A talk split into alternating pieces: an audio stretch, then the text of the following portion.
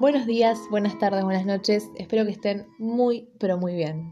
Hoy vengo a traer otro texto sobre el mar, pero esta vez sin título. Y dice así. Intento incansablemente que las olas lleguen en el momento justo, entrar en ellas de la manera que me imagino. Calculo el momento del salto, la inclinación, y cuando me lanzo es demasiado tarde o demasiado temprano.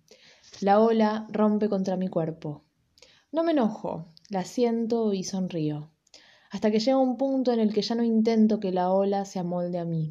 ¿Quién soy yo para decidir que una ola me tiene que llegar en el momento justo?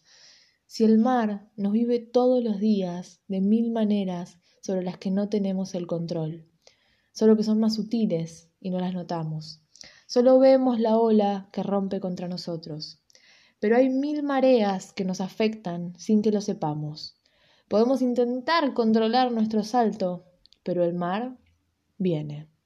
El mar viene y te besa los pies y el cuerpo, y te empuja y te arrastra y te llena y te ama. Me siento a dejar que las olas me bañen con una sonrisa. Ya no me canso de intentarlo. Sabiendo que tengo todo el mar a disposición y que las olas me pueden tapar, ser más altas que yo, pero que no me van a ahogar.